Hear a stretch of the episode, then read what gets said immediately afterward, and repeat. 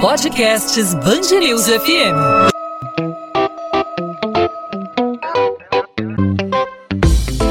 Dois às 20, com Maurício Bastos e Luana Bernardes. 87% dos alunos do ensino básico que voltaram a ter aulas presenciais estão se sentindo mais animados, segundo uma pesquisa do Datafolha.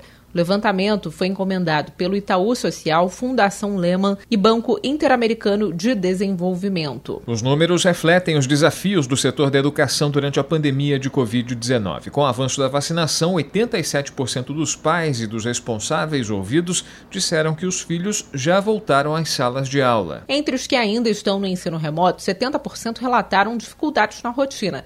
No caso dos jovens que já estão em sala de aula, a dificuldade da rotina é menor. 58% relataram problemas. Com a volta das atividades presenciais, 56% dos pais e dos responsáveis relatam uma percepção de aumento na aprendizagem. Por outro lado, 39% acreditam que os estudantes se sentem despreparados em relação ao aprendizado. Para falar sobre esse assunto, hoje a gente conversa por aqui com a gerente de pesquisa e desenvolvimento do Itaú Social, Patrícia Mota Guedes. Patrícia, seja bem-vinda ao podcast 2 às 20, tudo bem? Tudo bem, Luana. Muito obrigada Obrigada. Patrícia, tudo isso que a gente trouxe aqui, né, esse levantamento feito pelo Datafolha, é, a pedido de vocês, da Fundação Lema e do Banco Interamericano de Desenvolvimento, eles mostram, né, são dados que mostram aí a necessidade de voltarmos aí 100% com as atividades presenciais em sala de aula e mostram aí a importância do convívio entre alunos e professores em sala de aula, né, para o desenvolvimento da criança. Sem dúvida, Luana, esses dados, bom, primeiro que a gente é, vem escutando as famílias de escolas públicas desde maio de 2020, né, na fase inicial da pandemia. Então, a gente vem conseguindo observar ao longo das ondas da pesquisa, né, na medida que a gente volta e, e, e, retoma algumas dessas perguntas com as famílias, a gente é, vinha documentando uma piora na, na, nos níveis de motivação, de rotina para estudo, né? um aumento é, muito preocupante, é, uma preocupação muito grande dos pais com o aumento do risco dos seus filhos desistirem da escola e, e, e era uh, compreensível, né, considerando que na medida em que o tempo passava, essa falta do convívio com os professores, com os, os colegas, né, é, a convivência na escola, sem esse tempo, realmente uh, uh, havia um desgaste geral né, para a grande maioria dos estudantes.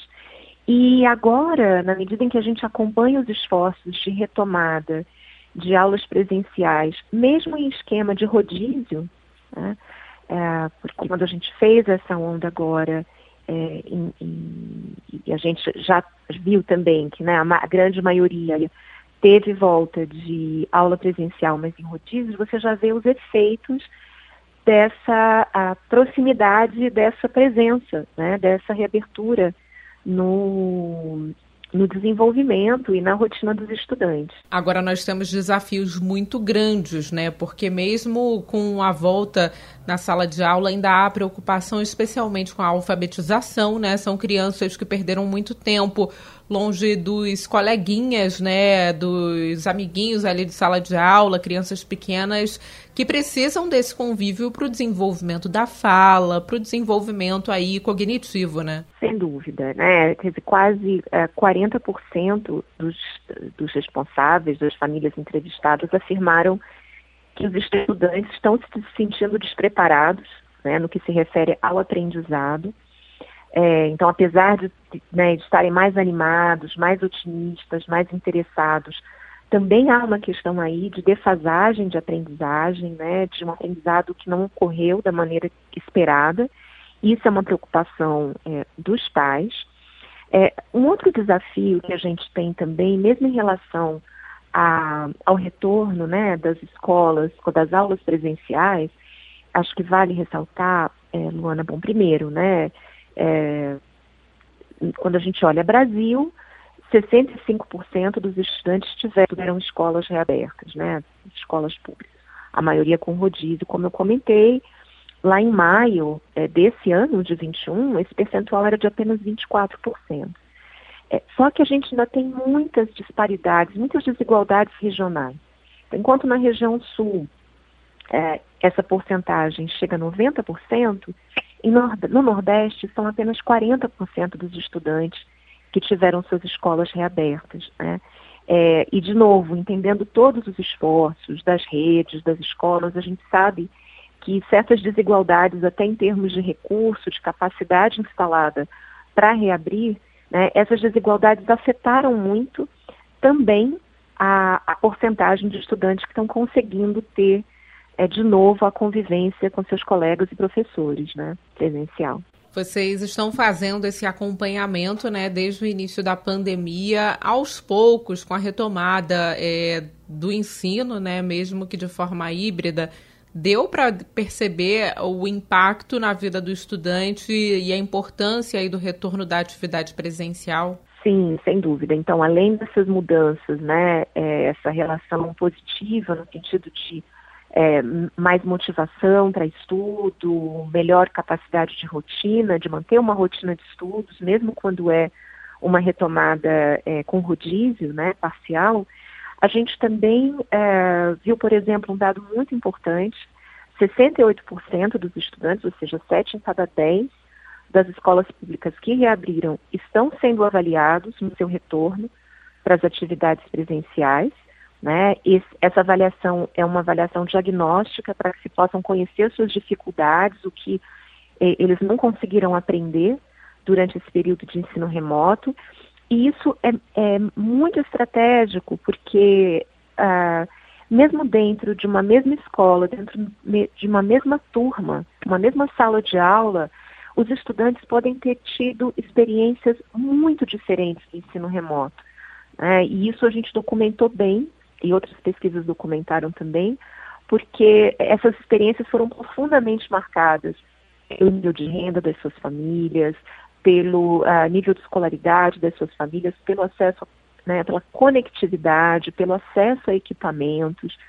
Então, sem dúvida, os professores fizeram um grande esforço né, para conseguir é, oferecer e, e desenvolver atividades que engajassem os estudantes, as redes também, mas os desafios foram muitos e muito marcados por essas desigualdades que já existiam antes da pandemia e foram aprofundados. Um ponto nesse sentido, quando eu falo do professor, né, do papel do professor nessa proximidade com as famílias, é, um dado, por exemplo, muito positivo e que sem dúvida vai marcar nossa sociedade daqui para frente, Luana, é que para 89%, é, 89% das famílias, dos, dos pais, uh, reconhecem que ser um bom professor exige mais preparo do que eles imaginavam antes da pandemia. Né? Ou seja, nove em cada dez responsáveis, é, é, mães, pais, enfim, hoje percebem a complexidade do trabalho do professor, como exige é, do professor planejamento, preparo, né, estudo, ou seja, a valorização do professor, é, realmente acho que se já existia, né, eu acho que quando a gente olha a sociedade, quando a gente olha as famílias das escolas públicas, ela se intensifica com essa experiência da pandemia. Então, a retomada, na medida em que as avaliações são feitas e, e na medida em que uh, as escolas preparam atividades para é, reposição dessas aprendizagens, recuperação dessas aprendizagens, reforço, é, esse, esse vínculo com os professores e essa valorização docente vai ser muito importante, inclusive para garantir né, condições estruturais é, de trabalho desse professor, para que as escolas efetivamente tenham os recursos necessários para fazer, para oferecer uma educação de qualidade na retomada. Você falou em rotina, Patrícia. Eu conversei com uma estudante agora há pouco que falou assim. Eu tinha que acordar de manhã, eu era obrigada a acordar de manhã, sete horas da manhã, para me arrumar, sair e ir para a escola, era uma obrigação. E com a pandemia, com o ensino remoto, não se tornou tanto assim uma obrigação. Essa rotina, né, essa obrigação de ir à escola também é importante para os estudantes para dar continuidade às aulas, ao, ao ensino, né? Sim, essa, essas rotinas, né, é também aspectos da convivência, né, a, a escola é muito mais, ela não é só um lugar onde a gente aprende conteúdos curriculares, né, língua portuguesa, matemática, história, é um lugar onde a gente aprende a se relacionar, a conviver, a pensar criticamente, a respeitar o outro, a se conhecer, né? Os professores, é, eles desenvolvem vínculos com seus estudantes, então não é apenas passar orientação, né, passar conteúdo, tem um aprendizado nessa relação que acontece também. E, e o ensino remoto, para a grande maioria dos, dos estudantes, ele também foi de uma qualidade né, muito limitada. A gente também tem muita pesquisa, e a própria pesquisa com as famílias vem mostrando ao longo dessas ondas que ela foi majoritariamente feita através de orientações pelo WhatsApp e professores trocando mensagens no áudio com estudantes ou com a família para tirar dúvidas é, e material impresso. Então, o, Claro, isso exigiu também planejamento e muito esforço dos professores, porque eles precisaram fazer atendimentos individuais aos seus estudantes. Né? Mas é, sem a oportunidade de ter aquela interação, né? ou seja, a, a, as trocas entre, colegas, entre os alunos, atividades em grupo, é, atividades em projetos que podem acontecer, né?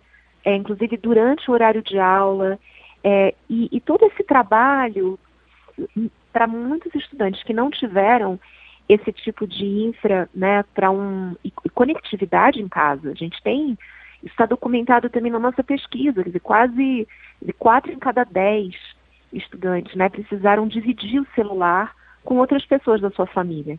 Então, às vezes é um celular para trabalho do, dos pais, né, e também para acompanhar atividades. O próprio celular é um equipamento mais limitado para algumas atividades, né.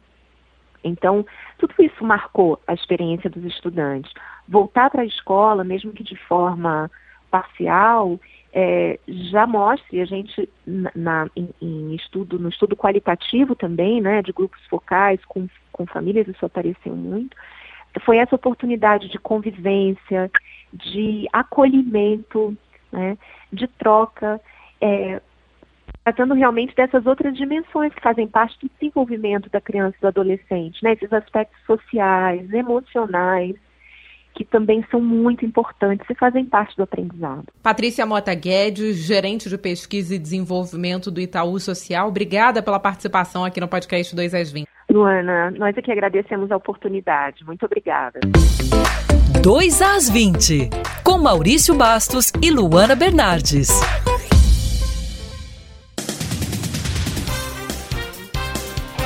No primeiro dia de retorno às aulas presenciais da rede estadual de ensino com 100% de capacidade, alunos afirmam que muitos professores não compareceram. A reclamação é dos estudantes do Colégio Estadual Amaro Cavalcante, no Largo do Machado, zona sul do Rio. Os jovens também disseram que a merenda escolar foi entregue com atraso, apenas no horário de saída do turno da manhã. Por isso, faltou lanche para os alunos do primeiro turno. Diante dos problemas, os alunos definiram a volta às aulas como frustrante. Acabou faltando alguns professores aí, a gente ficou um tempinho aí de tempo vago. Bom, não falaram o motivo, mas faltaram aí não falaram pra gente, né? Teve turma que ficou só dois tempos, de, só teve só dois tempos de aula. É, uma hora e, uma hora e 40 minutos, uma hora e 50 mais ou menos. Porque a gente até saiu cedo hoje porque não teve professor. Fiquei, eu tive uma aula só e não teve professor o resto do dia todo. Muita gente vem de longe, acorda 5 horas da manhã, fica sem comer. Tipo, até esperando aqui, né, um lanche aqui na escola não tinha nada. Segundo a Secretaria de Estado de Educação, apenas no mês de setembro, cerca de 80 mil alunos tiveram menos de 75% de frequência nas aulas presenciais e remotas, o que representa 11% do total de estudantes matriculados na rede.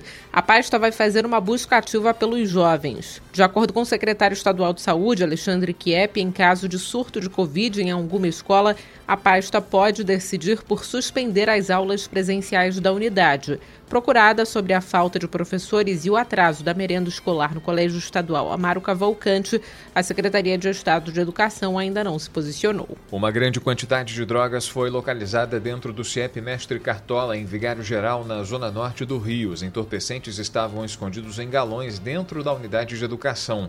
O flagrante ocorreu durante uma operação da Polícia Militar no Complexo de Israel, em Cordovil, que engloba as comunidades do Pica-Pau, Cinco Bocas, Vigário Geral, Parada de Lucas e Cidade Alta. A Band News FM aguarda um posicionamento da Secretaria de Estado de Educação. A campanha de multivacinação de crianças e adolescentes termina nesta semana. Pais e responsáveis têm até o dia 29 para atualizar a caderneta de vacinação dos filhos. Todas as crianças e adolescentes com até 14 anos podem se vacinar nas clínicas da família e nos centros municipais de saúde, que funcionam de segunda a sexta-feira, das 8 da manhã às 5 da tarde e sábado, das 8 da manhã ao meio-dia. A Fundação Oswaldo Cruz recebeu mais um lote de ingrediente farmacêutico ativo para a produção da vacina contra a Covid-19. Com a remessa, Fiocruz é capaz de produzir cerca de 5 milhões de doses do imunizante da AstraZeneca. A instituição também tem 15 milhões de vacinas em estágio de controle de qualidade para liberação a partir desta semana. As entregas até a terceira semana de novembro estão garantidas, segundo a Fundação. 2 às 20.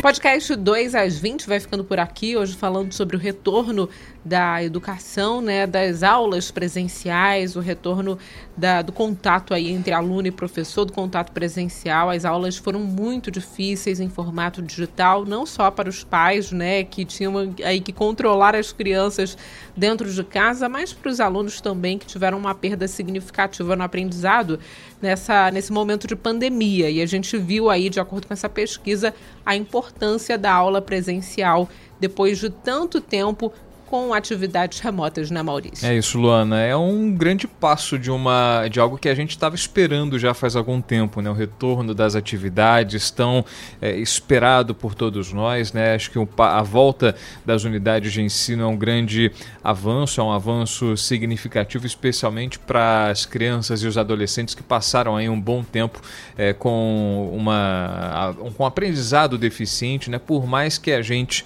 é, veja a qualidade na transmissão é, de conhecimentos é, pelos meios digitais. Hoje em dia, o, o, as plataformas de ensino são cada vez mais modernas e atualizadas para que o aluno em casa ele tenha a oportunidade de adquirir o conhecimento, que tenha a troca, que tenha a interação com o professor e com os demais colegas. Né? Nada substitui a presença dentro de sala de aula, a, a interação pessoal e a partir de agora, com os devidos cuidados, com algumas restrições em termos de, de lotação, algumas medidas a serem adotadas para, ainda, ainda que a, a, máscara não esteja 100% liberada né, do uso, as pessoas vão retornando aos poucos às salas de aula e o contato físico, contato pessoal, contato visual é muito mais é, quente, é muito mais interessante do que essa, essa, essa distância que a pandemia acabou impondo a todos nós. Né? Que bom que as aulas estão voltando aos poucos e as atividades estão também retomando aos poucos. É importante sempre lembrar, né, Luana, que todos é, preservem o distanciamento, ainda é necessário isso, que as máscaras ainda são obrigatórias, que todos possam respeitar essa decisão. É verdade, especialmente as crianças, né, as mais novas que ainda não foram imunizadas aqui no Brasil. Podcast 2 às 20 volta nesta terça-feira com mais um episódio para você, ouvinte da Band News FM. Até lá você pode entrar em contato conosco pelas nossas redes sociais, você já sabe, mas a gente repete aqui. No meu caso, Instagram, Bernardes, underline Luana, Luana com dois N's, onde eu falo sobre a coluna de literatura da Band News FM do Rio de Janeiro e no seu caso, Maurício. Falar com a gente é bem fácil. Comigo pelo Maurício Bastos Rádio, nossas directs no Instagram, claro, pelos canais da Band News FM. É só procurar Band News FM Rio no Instagram, no Twitter, no Facebook. Fique à vontade para participar, mandar sua pergunta, tirar sua dúvida, fazer sua sugestão. Podcast 2 às 20 volta nessa terça-feira e, claro, a gente conta com você, com a sua presença, interagindo e também nos acompanhando, nos ouvindo. Tchau, Luana. Tchau, tchau, Maurício.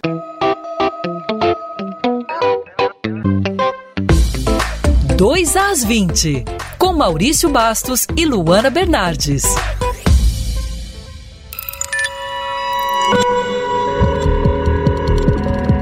Podcasts News FM.